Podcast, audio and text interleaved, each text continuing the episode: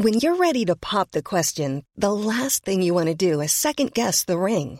At Bluenile.com, you can design a one of a kind ring with the ease and convenience of shopping online. Choose your diamond and setting. When you find the one, you'll get it delivered right to your door. Go to Bluenile.com and use promo code LISTEN to get $50 off your purchase of $500 or more. That's code LISTEN at Bluenile.com for $50 off your purchase. Bluenile.com code LISTEN.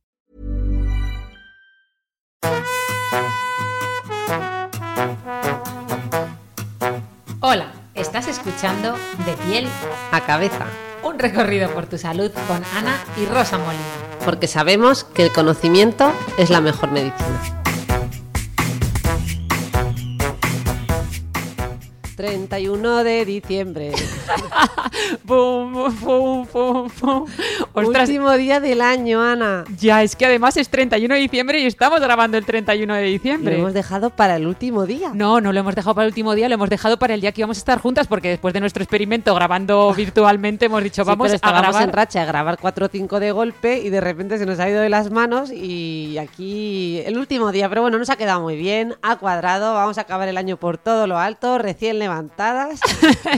Eso, estamos aquí en familia, puede que escuchéis algún grito de algún niño, pero no pasa nada. Estamos aquí efectivamente recién levantadas, sentaditas en la cama, en casa de nuestra madre, y vamos a eh, hablaros de cosas que hemos aprendido este año, ¿no? Ideas, conceptos, reflexiones, tanto para terminar bien el año como para empezarlo, ¿no?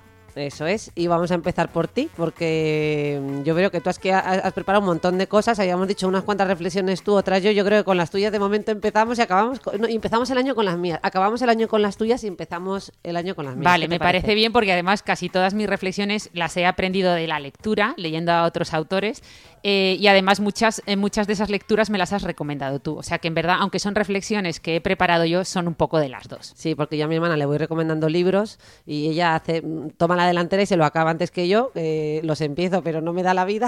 claro, hombre, yo no tengo niños ni nada, o sea que es normal, tengo me va a venir esta digestión que vas a hacer de, de estas lecturas, me va a venir fenomenal.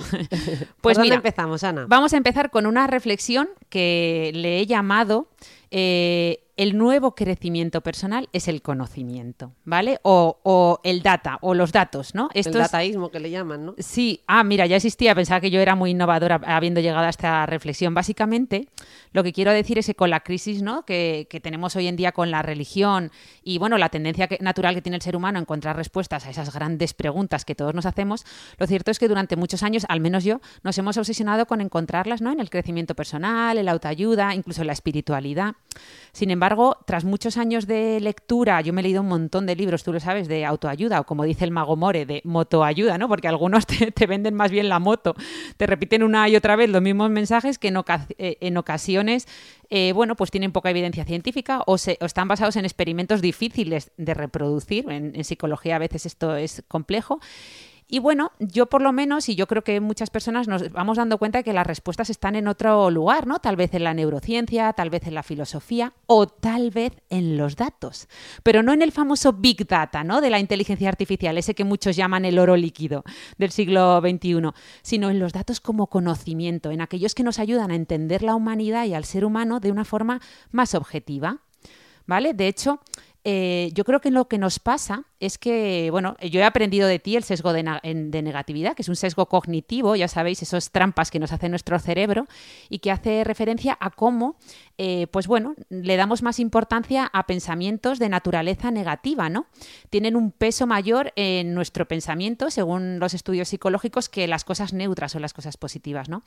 Eh, de hecho, este sesgo de negatividad se ha, se ha investigado no solo en el campo de la psicología, sino también en el campo de la atención, el aprendizaje, la memoria, la toma de decisiones. Es decir, tendemos a sesgar o a seleccionar eh, lo negativo, ¿no? Es un modo de pensamiento que además yo creo que es muy utilizado por los medios de, comunicación, ¿verdad? Mm, Que continuamente nos bombardean con noticias de índole negativa, porque al final nuestro cerebro, pues, oye, mm, es un clickbait, ¿no? Es, es más fácil eh, Traduce atender. clickbait.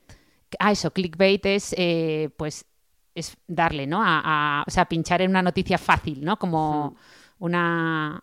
e- Es eso, ¿no? O una fake news Sí, como. mm, no sé si fake news. No, fake news no, no digo que como, como una fake news, es decir, pues en una fake news tiendes a pinchar fácilmente, ¿no? Pues sí, eso como un es titular. eh, clickbait es que yo no, por eso no, sa- no sabría cómo traducirlo. Ah, ¿no? pues sería- lo puedes ir buscando, a ver qué significa exactamente clickbait. Es Eh, como. mm, Es que como que algo mucho más atractivo, de gancho, ¿no? Sería algo así. Mira a ver cómo se traduce. Yo mientras os sigo, eh, sigo contando mi reflexión. El caso es que esto en los medios de comunicación se llama heurística de probabilidad, que consiste, o sea, no, quiero decir que al final los... eh, o sea, hay una, hay una tendencia que se llama heurística de probabilidad que hace que lo que los seres humanos vemos más habitualmente, por ejemplo, en las noticias, pensemos que es representativo de lo que realmente está pasando, cuando no tiene por qué ser así. Es decir, si tú a diario en las noticias estás viendo noticias de asesinatos, accidentes aéreos, secuestros, pues al final puedes pensar que eso es lo normal, incluso puedes desarrollar un miedo exagerado a viajar en avión cuando las estadísticas reales, es decir, cuando conoces los datos reales, eh, te das cuenta de que viajar en avión, por ejemplo, es el medio de transporte más seguro hoy en día, ¿no? O sea que, cuéntanos. Mira, ya que lo he has encontrado. En vez de gancho que he usado yo, es anzuelo o cebo, Ah. cibercebo. Eh, y sí, se referiría precisamente ¿no? a bueno, a esto que hemos querido recalcar, que son aquellos contenidos que generan más impacto, que van a captar más nuestra atención. Ah, qué bueno.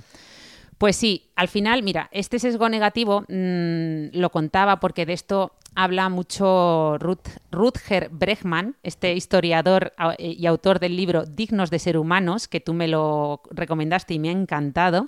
Y él defiende el concepto opuesto, ¿no? Él defiende que, que pues es una nueva perspectiva histórica ¿no? de, de la humanidad en su libro. Y habla de que hemos cultivado entre todos una imagen negativa del ser humano que la hemos ido alimentando durante mucho tiempo y al final esto está haciendo un efecto nocebo social.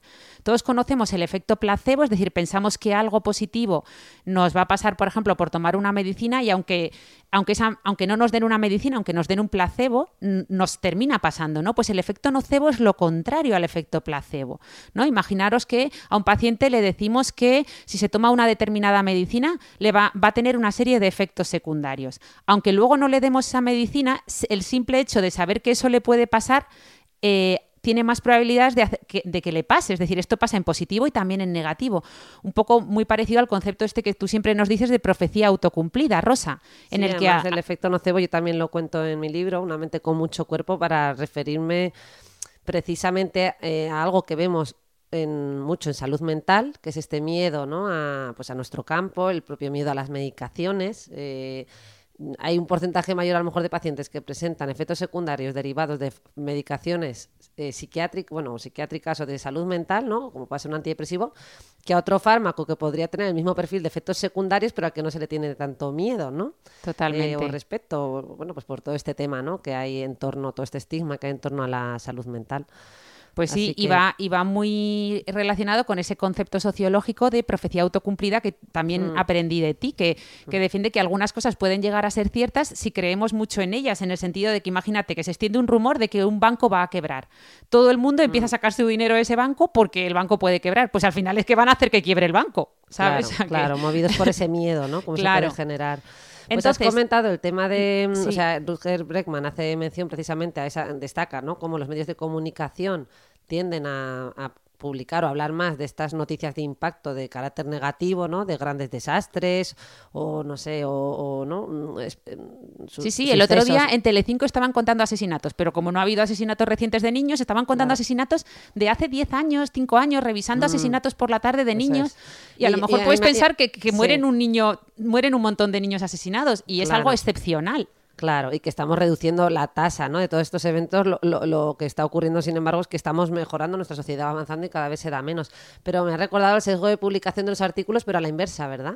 Cuando publicamos en ciencia, eh, lo que eh, ocurre casi es lo contrario. Ah, se sí. tienden a publicar los artículos en los que hay datos en positivo, es decir, hemos encontrado resultados. Si no se encuentran resultados, pues, pues no se publica. ¿no? Sí, sí. Y eso también afecta Totalmente. a, a- a la información que tenemos muchas veces en ciencia. O sea, esto es un tema delicado. Pero bueno, estábamos en lo contrario, así que te, dejo hablar. Nada, nada, simplemente quería decir, recordad que todo este rollo que os estoy, eh, estoy argumentando es, es respecto a esa idea que os decía al inicio de que yo creo que el mejor crecimiento personal es el conocimiento, ¿no? Y, y, y no es el único que habla de, esto. Hay uno, hay otro, otro investigador que además es médico, Hans Rosling, lo que pasa es que falleció hace unos años, eh, que él junto con sus hijos, Ola y Anna Rosling, ha publicado un bestseller que os recomiendo 100%, que se llama Factfulness, y que él ah, lo que dice en este libro es que el ser humano es profundamente ignorante en cuestiones muy importantes para la humanidad y para el mundo.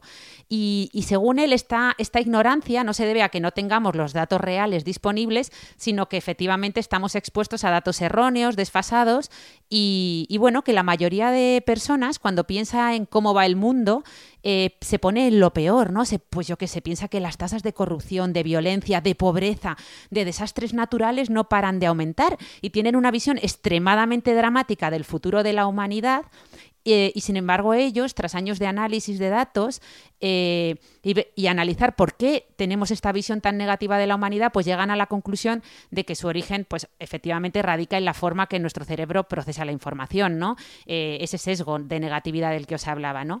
Entonces, igual que nosotros tenemos tendemos evolutivamente a buscar alimentos ricos en grasas, azúcar y sal, pues nuestro cerebro tiende naturalmente a buscar un poco el drama, ¿no? Pero para, porque lo necesita para sobrevivir, necesita tener e, ese sentido de alerta, ¿no? Entonces, al final, tanto eh, Hans Rosling como Rutger Bregman como otros autores eh, van llegando a la misma conclusión y es que el conocimiento, el verdadero conocimiento, el saber lo que, lo que verdaderamente está pasando, porque cuando tú analizas bien la información te das cuenta de que los datos de pobreza están en mínimos históricos, eh, no hay tantos desastres naturales, es decir, el, el, mundo en general va a mejor, no es tan malo como pensamos y como lo imaginamos. Entonces, esto, este conocimiento más real de lo que realmente está pasando y no sesgado nos va a ayudar a tomar mejores decisiones, eh, mm, porque vamos a conocer mejor los riesgos y lo vamos a entender todo, mejor, ¿no? O sea que, yo creo que, para este nuevo año, a todos los que nos estén escuchando, si realmente quieren crecer, eh, yo creo que les recomendamos conocimiento, ¿no? Sí, me parece una muy bonita reflexión y, y bueno, y quedarnos con este también buen sabor de boca de que las cosas afortunadamente ¿no? van mejorando, que nuestra sociedad va progresando. Aunque por supuesto hay muchísimas cosas que mejorar y, bueno, y el contrapeso de hacer hincapié en ¿no? pues que atentar contra los derechos humanos es una cosa que es que aunque, aunque hayan disminuido los casos, ¿no? Es algo que no debería ocurrir de ninguna de las maneras, tendríamos que ir a estadísticas cero, sí. Eh, pues tenemos que ¿no? seguir eh, avanzando y trabajando en, en esa dirección. ¿No? Eso. Pero, pero son cosas incompatibles. Eso, sobre todo eh, estar informados. Pero bueno, hablando... Hemos... Pero no sobreinformados, no infoxicados. Eso. ¿No? Esta era mi primera reflexión, que era como muy bonita, muy positiva para empezar el año, pero ahora vamos con una reflexión un poco contraria, ¿no? Porque vamos a hablar del el postureo moral eh, o el virtue signaling que le llaman, pero para hablar de ello vamos a empezar hablando... de virtual signaling. Mi hermana, cada vez que yo digo un anglicismo, me corrige y ahora hoy se está cubriendo de, gloria. Sí, señalización moral, ahora lo vamos a explicar. Era una introducción, pero para explicarlo, yo creo que eh, me gustaría empezar hablando del panóptico de Bentham, que lo yo no sabía qué era eso del panóptico y lo conocí gracias a ti, que me recomendaste escuchar un podcast de filosofía y humor donde hablaban del panóptico y me encantó. A mí también. Yo no lo conocía hasta hace nada, que estaba ahí echándome la siesta y me puse el podcast de fondo y al final no me dormí porque me pareció fascinante. Pues mira, básicamente para que nos entendáis, el panóptico es un concepto que fue ideado por el filósofo Jeremy Bentham hace finales del siglo XVIII y que lo describió en su obra que se llama Le Panoptique en, francés. Entonces, básicamente... Veo que no has perdido tu, tu acento francés, ¿eh, Ana? Sí, Esos intercambios que hacíamos cuando éramos pequeñas, que nos íbamos a Po y Moglas. Es verdad, qué tiempo. Al sur de Francia. Y que nos inventábamos el francés. Yo hablaba español y, y, lo terminaba en... eso nos ha quedado claro, Ana. Sí. es broma, ¿no? En algún momento de nuestras vidas lo hemos hablado bien, sí. pero bueno, eso ya se quedó allí. Ahora se nos da mejor el inglés. Pero bueno, básicamente él describió un tipo de arquitectura enfocada principalmente a la cárcel eh, de forma circular, de forma que él proponía tener a un guardián en el centro y a todos los prisioneros alrededor de esa torre central donde está el guardián, de forma que el guardián puede ver a todos los prisioneros desde su torre, pero los prisioneros no puedan ver al guardián desde sus celdas. Esto provoca en los, que están encerrados, digamos, este diseño arquitectónico provoca un estado permanente de visibilidad en los prisioneros que al final termina garantizando el funcionamiento del poder o de ese guardián sin que necesariamente tenga que estar presente, ¿vale? Posteriormente, otro filósofo, Michel Foucault... O sea, te refieres aquí a que ellos mismos, ¿no? No sé si lo vas a contar luego, los propios prisioneros se autorregulaban porque se sentían observados, ¿no? En el sentido de no, no, no hacer cosas malas, entre comillas, Claro, claro. porque se sentían observados. eh, Ellos y- pensaban que les estaban observando desde esa torre central, Hmm. pero, pero ellos no podían ver si el guardián estaba ahí o no. Eso es. y el guardi- es- llegó un momento que el guardián podía no estar y, no pas- y nadie se escapaba o no pasaba nada, ¿no? Como quien dice. Entonces, posteriormente, como decía el, el filósofo Michel Foucault, que mucha gente le, le atribuye el panóptico a él, pero no, él lo describió Jeremy Bentham, en su obra Vigilar y Castigar, él lo digamos que esto lo trasladó, lo, lo sacó de la cárcel y lo trasladó a, a muchos otros eh, conceptos de la sociedad, ¿no? Y él habló de un concepto abstracto que llamaba sociedad disciplinaria, en la que el poder nos hacía, pues bueno, de una manera muy similar a este panóptico, nos hacía estar a todos controlados, ¿no? Y, y bueno, este Le llamó modelo... sociedad disciplinaria. Él le llamó la sociedad disciplinaria, basándose en la obra de Bentham, pero y lo trasladó pues a todo, a centros comerciales, bancos, ¿no? Él hablaba de cómo vivíamos en una sociedad disciplinaria en la que el poder, sin estar presente, hacía que todos nos comportásemos, ¿no? Entonces, este modelo mm, luego ha sido, eh, que creo que hablamos de él en el podcast, ha sido recuperado por filósofos contemporáneos como Byung-Chul Han, eh, este filósofo coreano, ya hemos hablado de él alguna vez. Y él habla de, bueno, que la variante actual sería una variante de esta que él denomina la sociedad del rendimiento, en la que se cambia el deber por el poder, ¿no? Digamos que nos autoexplotamos a, a base de trabajo impuesto por, por nosotros mismos. Tú no has visto el meme este, yo creo que igual ya lo hemos mencionado, que sale, salen dos paredes de ladrillo, una Sí. perfecta, lisa, perfectamente colocada y la otra hecha un desastre. Y en la primera pone yo eh, mm, trabajando por mi cuenta y en la segunda, con todos los ladrillos mal puestos, pone yo trabajando cuando recibo órdenes. Sí, tal cual, o sea, es que es tal cual. Él habla justo de este concepto. De hecho, esto se ve mucho en la figura del emprendedor. Hay un montón de memes ahora también circulando por Instagram que dicen algo así como: Bien, por fin logré mi sueño, dejé de trabajar eh, de 9 a 5 para ser autónomo y empezar a trabajar las 24 horas del día. Efectivamente. Pues un poco eso, ¿no? O sea, dicen que estamos llegando a una sociedad con esto de la productividad. Una sociedad disciplinaria. Bueno, él le llama sociedad del rendimiento. En la, Ay, por- perdón, de hecho, dice que el deber es más eficaz que el poder. ¿no? Entonces, eh, al final, mm, eh, la autoexplotación es mucho más eficaz que la explotación por otros, porque encima va acompañada de un sentimiento de libertad. Tú te crees muy libre, pero estás trabajando 24 horas, ¿no? Entonces, el explotador es al mismo tiempo el explotado, ¿no? Víctima y verdugo ya no pueden diferenciarse. eh, entonces, bueno, eh, este concepto está muy bien, ¿no? A mí me Se gustó este concepto. Víctima y verdugo se fusionan en una misma figura. Eso, a mí me gustó mucho el concepto de panóptico porque en el fondo las redes sociales hoy en día son un poco panóptico. La de gente que me ha comentado... Las redes sociales que y no- la vida digital en general. Claro, o sea, eh, estamos llegando a un momento en que en las redes sociales son un poco el ojo que todo lo ve, ¿no? Como el gran hermano del siglo XXI y nos sentimos observados, vigilados eh, y aunque eh, estamos eh, voluntariamente eligiendo eh, ser visibles, ¿no? Porque hay gente que ha, ha elegido estar en redes sociales porque quiere, al final, y estamos mostrando parcelas de nuestra vida de forma voluntaria, al final, pues bueno, eh, mucha gente reconoce no decir en redes sociales cosas eh, o no publicar determinadas cosas por miedo a, a lo que le puedan decir, ¿no? Claro. ¿Tú te acuerdas? Me hace gracia porque yo este concepto del panóptico no lo conocía, pero un día hice un vídeo sobre cómo se estudiaba, cómo se había estudiado el cerebro a lo largo de la historia. Y empecé hablando de la frenología, eh, que, que no- bueno, más que el estudio del cerebro, era como una técnica de palpación craneal, ¿no? Eh, que en función de las tuberosidades o prominencias de tu cráneo, pues podíamos saber cosas sobre tu personalidad y tu forma de ser, ¿no? Pues bueno, eso lo ponía así a modo anecdótico, pues luego hablaba perdón, de la anatomía patológica, ¿no? Como las disecciones de cerebro eh, y, y- y observado al microscopio, pues podíamos tener datos, ¿no? De esta, de esta estructura no tan fascinante que es el cerebro. Luego vino, bueno, la neuroimagen estructural, la neuroimagen funcional, que nos permite ver la actividad cerebral en tiempo real. Bueno, todas este- estas técnicas tan sofisticadas eh, que, que tenemos cada vez más accesibles, ¿verdad? De neurociencia. Eh, y el último que puse, eh, ¿sabes cuál fue? puse cómo están estudiando el cerebro ahora. Lo puse en, en tono jocoso, ¿no? Y de humor. Eh, Ah, Pero claro. saqué como un, un ojo, eh, puse un ojo dentro de Claro, un dibujito de Facebook, Instagram. bueno, Facebook, puse Instagram Twitter, en esa Instagram, ocasión, pero claro. refiriéndome un poquito a Google. que, que, que en realidad el cerebro, de manera masiva y social también, ¿verdad? Indirectamente lo estamos estudiando. Se puede estudiar a través de, Bueno, bueno, totalmente. una perspectiva además muy, muy rica, ¿no? Porque eh, a lo mejor no hay que estudiar un cerebro de modo individual, sino un, cerebro interconectado con otros, ¿no? Totalmente, pero un cerebro también condicionado.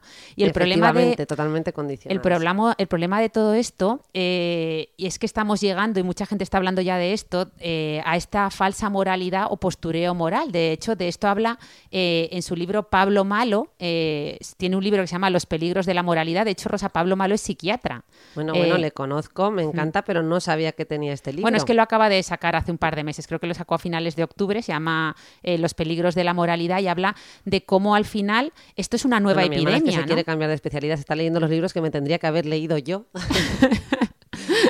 No, hombre, a sí. la derme toda la psiquiatría. Eh, no, pero él habla de una nueva epidemia de las sociedades modernas que llama eh, la hipermoralización. O sea, digamos que estamos, nos estamos metiendo en una espiral de virtud imparable que nos atrapa y nos está llevando, pues eso, a la indignación continua en redes sociales, pues eso, que se materializaría en la figura famosa del ofendidito, ¿no? Que eh, es, digamos que es una época que, que, como él dice en su libro, la religión tradicional ha perdido el terreno de, pues eso, de marcapasos moral y ahora las redes sociales parece que han tomado el relevo, ¿no? Y son un poco las que nos vigilan, nos moralizan y, y bueno, estamos moralizando conceptos, esto lo, me, me resultó muy interesante, conceptos que antiguamente eran neutros, ¿no? Por ejemplo, el hecho de comer carne hace unos años mm, no estaba unido a la moral. Pues ahora sí, ahora a lo mejor si tú pones en redes sociales que comes carne, pues te pueden criticar. Y a lo mejor hay mucha gente que no lo pone o no, no cuelga una foto suya poniendo, comiendo carne por miedo a que le puedan decir algo, ¿no?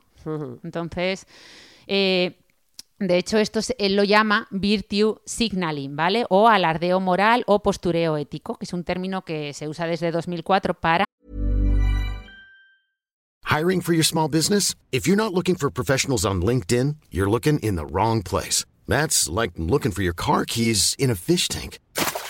LinkedIn helps you hire professionals you can't find anywhere else, even those who aren't actively searching for a new job but might be open to the perfect role. In a given month, over 70% of LinkedIn users don't even visit other leading job sites. So start looking in the right place. With LinkedIn, you can hire professionals like a professional. Post your free job on linkedin.com/people slash people today. Ready to pop the question? The jewelers at BlueNile.com have got sparkle down to a science with beautiful lab grown diamonds worthy of your most brilliant moments. Their lab grown diamonds are independently graded and guaranteed identical to natural diamonds, and they're ready to ship to your door. Go to BlueNile.com and use promo code LISTEN to get $50 off your purchase of $500 or more. That's code LISTEN at BlueNile.com for $50 off. BlueNile.com code LISTEN. Señalar conductas consideradas moralmente correctas, ¿no? A la, vez que expresamos una indignación hacia la postura opuesta. Digamos que es un, es un término que se usa mucho en política, ¿no? Eh, para ese ataque ad hominem en los diferentes debates entre candidatos, pero que también lo podemos ver en redes sociales como Twitter a diario. Ya sabéis que el signaling o señalización es esa tendencia humana que consiste en señalarnos de alguna manera para diferenciarnos de otros. El, el- el signaling o señalización más conocido es a través de la ropa de marca, ¿no? Por ejemplo, esto es como muy, muy normal. Pero, pero bueno, en este caso sería señalizarnos a través de la moral, ¿no? Yo, yo moralmente estoy por encima de ti y además señalo lo que tú estás haciendo mal, ¿no? Recordemos que esto también lo sé gracias a ti, Rosa, que moral y ética eh, no son lo mismo, ¿vale? Digamos que etimológicamente hablando, ambas palabras tienen el mismo significado. Digamos que moral viene del latín, que significa costumbre, y ética viene del griego, que también significa costumbre. Sin embargo, eh, luego el concepto que han ido en el que han ido derivando es diferente, ¿no? Digamos que la moral sería una serie de principios o normas que rigen nuestro comportamiento, mientras que la ética es la reflexión que hacemos de esas normas, ¿no? Por ejemplo, Fernando Sabater lo, lo define muy bien. Él dice que la ética es el, eh, es el estudio filosófico y científico de la moral. Digamos que es más teórica, mientras que la moral es más práctica, ¿no? Me gustó mucho esa, esa definición. Bueno, pues mm, mm, no, no solo en relación a esto, sino a lo anterior que estabas contando de la moral. Sí. Perdona, yo ah, es que, que, estoy- que estabas buscando vienen un la- meme, claro, perdón. Que la he visto mirando el móvil, digo, esta no me está haciendo ni caso, claro. Y es que Bueno, estaba... mi hermana una vez más nos va retransmitiendo, como veis. O sea, nada, tú retransmite en directo, muy bien. Pues nada, estaba buscando un meme que vi el otro día que me hizo mucha gracia, que dice, si matas una cucaracha, eres un héroe. Si matas una mariposa, eres malo. La moral tiene criterios estéticos. No lo pillo. Te lo repito. A ver, si A ver. matas una cucaracha... Ah, vale. Ah, qué bueno. La moral tiene criterios Es estéticos. verdad, o sea, qué bueno. matar... Es verdad, es verdad. Depende de, lo que mates, Es verdad, es verdad que es- tono de humor. Sí, sí. No, no, totalmente. Qué bueno. Bueno, me, me acordado por lo que estabas contando de, mm, de Pablo Malo, ¿no? Pero que no, que no, que es que, ha sido una, ha sido como nosotros le llamamos una fuga de ideas. No, no, no, no, me ha encantado, me ha encantado. Además, así rompes con mi discurso este tan largo que me estoy viniendo arriba. Bueno, pues vamos con otra reflexión, ¿vale? A esta le he llamado el ser humano hipersocial, ¿vale? Mira, esto es. Esta reflexión la hice porque el otro día iba escuchando una charla TED de, de un psicólogo que ahora os cuento, de Yamil Zaki, y él estaba hablando del cinismo, ¿vale? Hablaba de que el cinismo estaba de moda, mm, pues un poco, ¿no? Recordando a la figura esta de- del ofendidito, y él dice que según algunos estudios, bueno, algunos estudios han demostrado que en general tendemos a pensar que las personas cínicas son como más inteligentes, ¿no?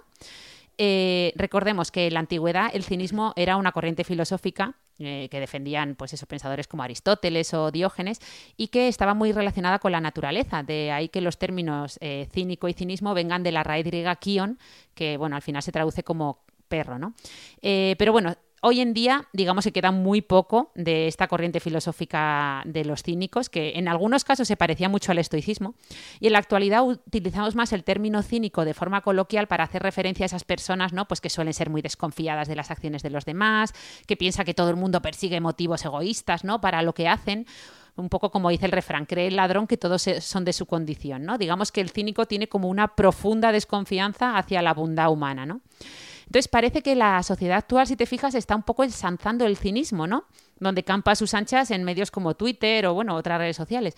Y tendemos a pensar que es que los cínicos, pues claro, tienen una visión más objetiva de la realidad o que, bueno, que piensan mejor, cuando al final es justamente lo contrario. Los estudios han demostrado que las personas con personalidades eh, cínicas al final obtienen peores resultados en los test cognitivos, pierden más frecuentemente en las negociaciones, incluso tienen más les hacen test en las que les ponen a diferenciar gente que está mintiendo frente a gente que está diciendo la verdad y como ellos asumen que todo el mundo miente, pues al final no saben ni detectar a- al mentiroso. Pero bueno, estos son algunos estudios que, que los cuenta Yamil Zaki, que es profesor de psicología de la Universidad de Stanford, los cuenta en su libro eh, y también en su charla TED que se llama Escapar de la trampa social del cinismo y él dice que la, la respuesta está en la empatía. Él tiene un libro que se llama, no sé si está traducido al español, pero en inglés se llama The War, la guerra, for kindness, Building Empathy in a Fractured World.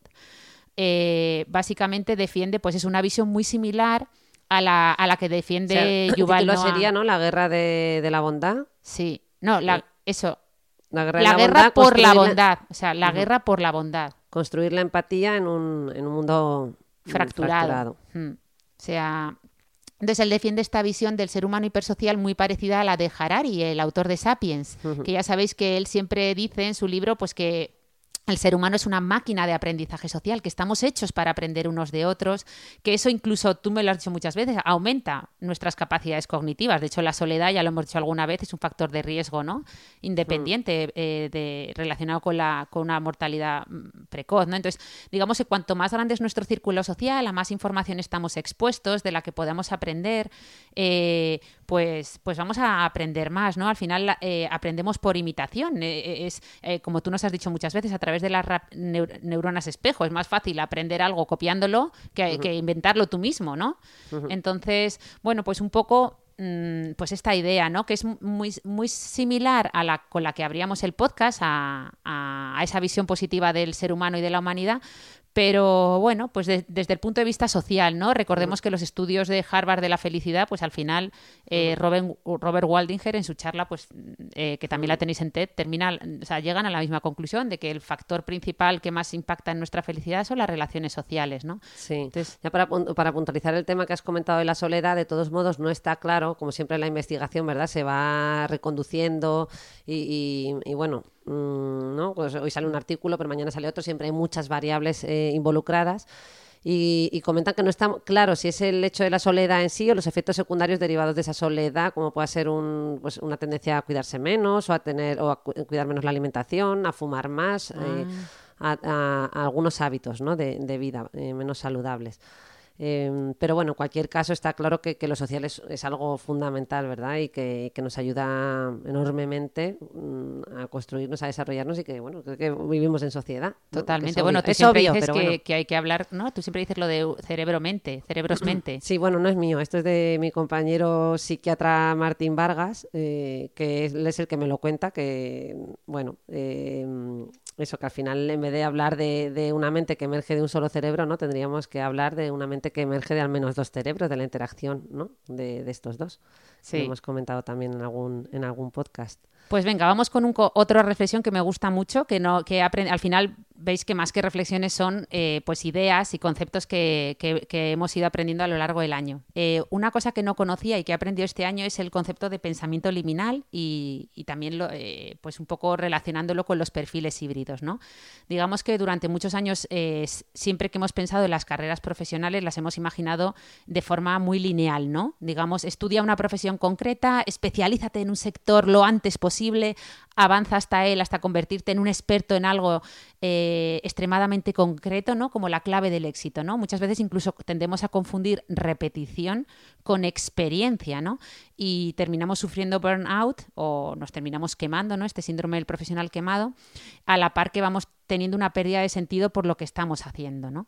Entonces, bueno, muchos autores empiezan a hablar de este concepto, ¿no? De hasta qué punto, o sea, un poco ponen, ponen esa idea en contraposición de eh, especialistas versus generalistas y sobre todo en qué momento esa especialización tan marcada empieza a limitar o a Mm, a condicionar la visión global, ¿no? Digamos que en qué momento esa super especialización interfiere de forma negativa en lo que estamos haciendo. Esto es un debate que además se ha planteado mucho en medicina, ¿no? Hasta qué punto el saber solo del dedo gordo de la planta del pie porque eres traumatólogo especializado en eso está mm. condicionando que tengas una visión global del paciente, ¿no? Entonces, hay un libro eh, que me leí este año de David Epstein, que es un periodista de investigación, que se llama Amplitud por qué los generalistas triunfan en un mundo especializado. O sea, él defiende la visión de la amplitud, ¿no? De hecho, el libro en inglés se llama Range. Mm.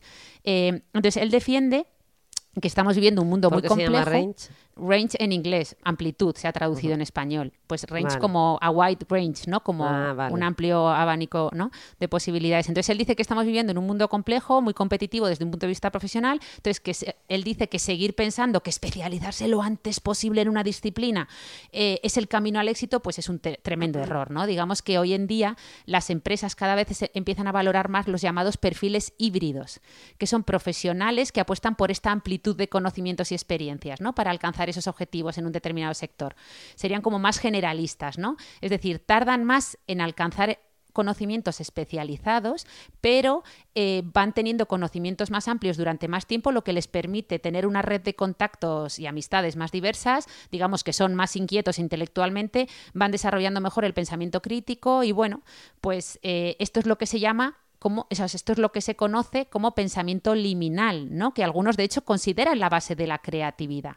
De hecho, según David Gray, que es el autor del libro llamado así, Pensamiento Liminal, él dice que el cambio sucede en el límite entre las cosas, es decir, en la frontera entre lo conocido y lo desconocido, lo familiar y lo diferente, las formas antiguas y las formas modernas, el pasado y el futuro. Es decir, este concepto que tenemos muchos muy manido, ¿no? De salir de la zona de confort o el famoso think out of the box, ¿no? Eh, pensar fuera de la caja, pues sería muy similar, ¿no?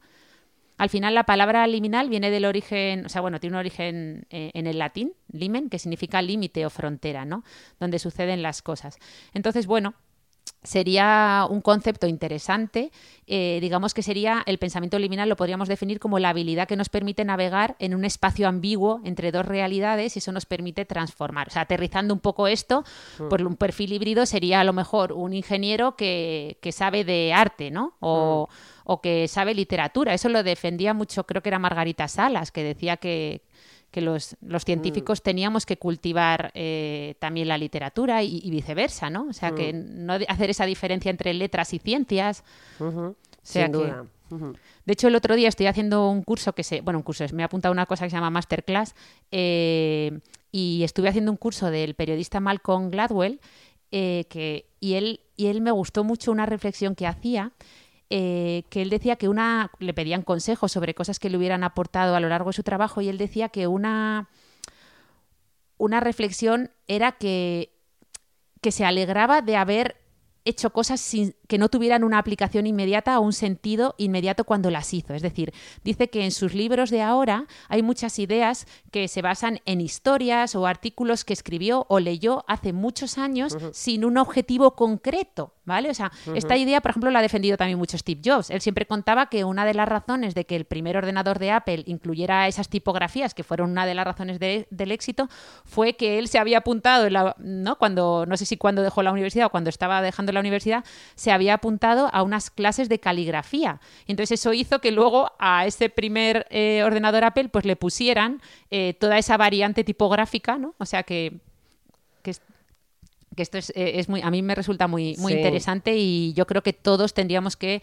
intentar, pues bueno, asumir que nuestra carrera profesional no va a ser lineal y no pasa nada si, si, si tenemos otras inquietudes, somos un perfil más híbrido eh, y queremos cultivar ese pensamiento liminal que, como hemos dicho, muchos consideran la base de la creatividad. Qué bonito, me encanta. Yo de con Gladwell me acuerdo de un libro que me regalaron hace tiempo y me encantó que se llamaba Blink, ¿no? que es como parpadeo. Como en un abrir y cerrar de ojos eh, hay muchísima información, ¿no? Mm, se refería un poco al pensamiento intuitivo, ¿no? de lo que además hemos hablado tú y yo en este podcast también, con el tema de, del marcador somático de Antonio Damasi, este neurólogo y divulgador, de cómo esa información que en algún momento fue racional o fue conocimiento o fueron datos, eh, ha quedado almacenado eh, de una manera resumida eh, en, nuestro, bueno, en nuestro cuerpo, ¿no? en la información privilegiada que tenemos en nuestro cuerpo también, no solo en, nuestra, en nuestro cerebro, eh, a que le atribuimos la sede de, la mente, ¿no? el, gran, gran debate. Em, y bueno, me pareció muy interesante porque en el fondo esto que has contado tú de, de, la reflexión que hace este autor eh, tiene mucho que ver con con este conocimiento, o sea, él dice, ¿no? Que, que, aquello que aprendió en algún momento sin ninguna finalidad, al final lo que sí que ha hecho es que mm, hay como un conocimiento de base ahí, ¿verdad? Que, que ha ido acumulando, que le permite, eh, sin darse cuenta, conectar unas cosas con otras y llegar a, nuevos conocimientos, ¿no? Por eso muchos de los... Mm, hoy en día hay muchas corrientes, ya sabes, que critican la enseñanza, que critican esa mm. disciplina, esa, ese tener que aprender cosas en la escuela que en un, que en un principio no tienen ningún sentido, ¿no? Mm. De memorizar. Pues muchos autores, de hecho, mira, esa es justo mi, mi, última reflexión, o sea, ya hilamos con la última reflexión, pues muchos autores como Victoria Camps, etcétera, pues sí que defienden que, oye, que, que, que al final, pues eso, un poco esto, que todo ese conocimiento luego nos puede ser útil. O sea que, pues mira, mi última reflexión va sobre la horizontalidad y el igualitarismo, ¿vale? O sea, eh, digamos que, y para eso voy a empezar hablando de los vendehumos. Dirás, bueno, ¿qué tiene que ver? Pues mira, ¿cuántas veces has estado en YouTube, yo misma ayer, y te ha saltado un anuncio de alguien que pretende venderte un curso, eh, un curso para hacerte rico en apenas unas horas, ¿no? Gente que dice, tras más de 20 años de experiencia en este sector, he sido capaz de condensar toda mi sabiduría y años de aprendizaje en este curso para que tú puedas reproducir mis resultados fácilmente en menos de una semana. Increíble, ¿verdad? Pues estos son los denominados vendehumos, ¿no? Porque hay que estar muy atento porque campan a sus anchas por todo Internet. De hecho, los infoproductos eh, se han convertido en una de las formas más rentables de hacer dinero. Ya sabéis que infoproductos son todos esos cursos o estrategias digitales que generan poco gasto pero abundantes ingresos, ¿no? Porque, bueno, pues suelen tener una estrategia de marketing bastante interesante detrás, ¿no? Suele haber un famoso, el llamado lead magnet, que suele ser un producto gratuito descargable, pues como un libro en formato PDF, que muchas veces el libro no son más que 20 páginas con frases, pero bueno, o una masterclass gratuita. Y bueno, todo esto va provocando una experiencia inmersiva, ¿no? Del consumidor en ese clásico embudo de ventas, cuyo al fin, hasta que al final ya estás tan atrapado en ese embudo que terminas comprando, ¿no? Eh, entonces, bueno, el problema con esto es que no, no siempre es ético, ¿no? el cliente potencial al que están enfocados, pues no suele ser gente a lo mejor con un amplio conocimiento, eh, estudios superiores y amplio capital, sino más bien todo lo contrario, ¿no? Gente que a lo mejor no tiene conocimientos suficientes para saber que eso va a ser una mala inversión y encima se endeudan, etcétera, ¿no? Ese es el problema que yo le veo a esto. Pero bueno, todo esto es para hilar con que al final yo creo que todos estos vendehumos eh, terminan teniendo eh, interés porque, bueno, pues hay mucha gente que realmente pretende o se cree que se puede hacer rica, ¿no? Eh, de esa forma, no tan fácil. O, si preguntas a muchos adolescentes, pues muchos, muchas nuevas generaciones te dicen que, que ellos de mayor quieren ser influencer, ¿no? O incluso el otro día eh, escuchaba unas reflexiones sobre la flexibilidad laboral desde etapas muy tempranas. Muchos se plantean si estamos llegando a una crisis de la cultura del esfuerzo, ¿no? O sea, como que parece que queremos alcanzar los objetivos pero sin fuerza de voluntad. Todos nos creemos muy especiales, pero lo cierto es que al final no somos tan especiales, los demás no están tan pendientes de nosotros y, y bueno, al final, pues eso, Victoria Camps eh, filósofa, ha llegado en su libro, tiene un libro ¿no? que se llama eh, Creer en la educación, la asignatura pendiente. Ella afirma que, bueno, que educar corresponde a la familia, también a la escuela, a los medios de comunicación y al final a todos. Es decir, nos corresponde a todos como sociedad educar, ¿no? Y ella hablaba de, de, que, de esto, de este concepto, ¿no? De la horizontalidad o el igualitarismo, ¿no? De si nos estamos pasando con esta educación horizontal, con este igualitarismo, porque al final ¿realmente todas las opiniones valen lo mismo? O sea, si tú ahora, por ejemplo, tienes algo de dinero ahorrado y lo quieres invertir, ¿vas a valorar lo mismo eh, la opinión de una persona informada en finanzas o en inversiones que la de tu madre, por ejemplo? O sea, tenemos que asumir que hay gente más formada en un tema, ¿no? Por eso, a lo mejor no todas las opiniones tienen el mismo valor. A ver, es cierto que ¿Qué la... melón acabas de abrir. Sí, ya.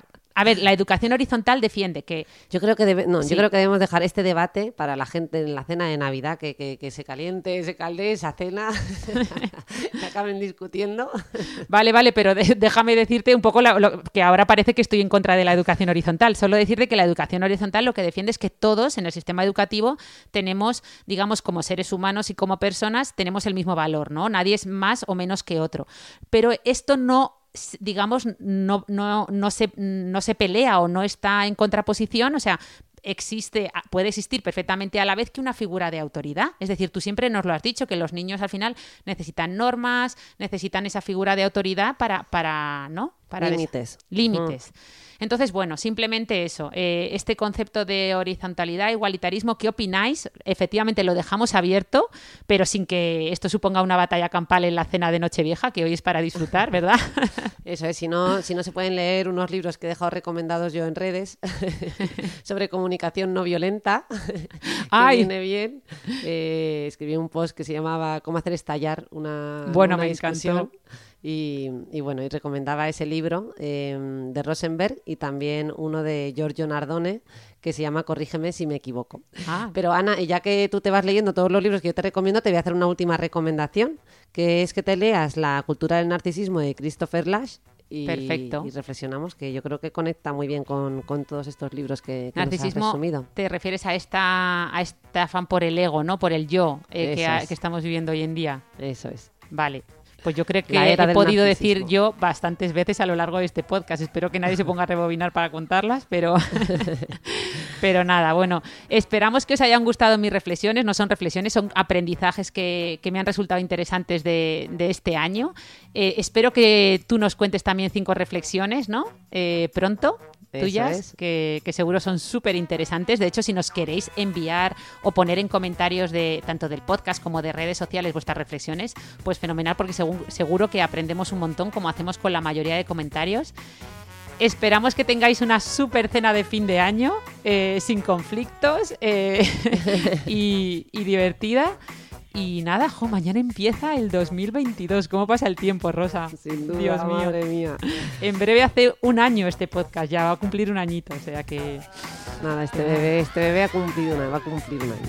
Bueno. Bueno, pues nada. Un abrazo enorme. Muchas gracias por escucharnos. Hasta el próximo viernes. Adiós. Adiós.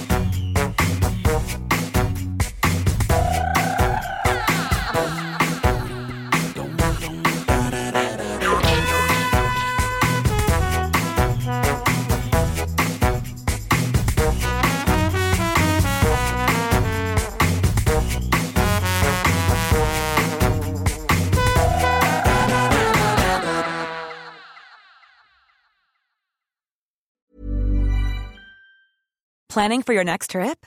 Elevate your travel style with Quince. Quince has all the jet setting essentials you'll want for your next getaway, like European linen, premium luggage options, buttery soft Italian leather bags, and so much more. and is all priced at 50 to 80% less than similar brands. Plus, Quince only works with factories that use safe and ethical manufacturing practices. Pack your bags with high-quality essentials you'll be wearing for vacations to come with Quince. Go to quince.com slash pack for free shipping and 365-day returns.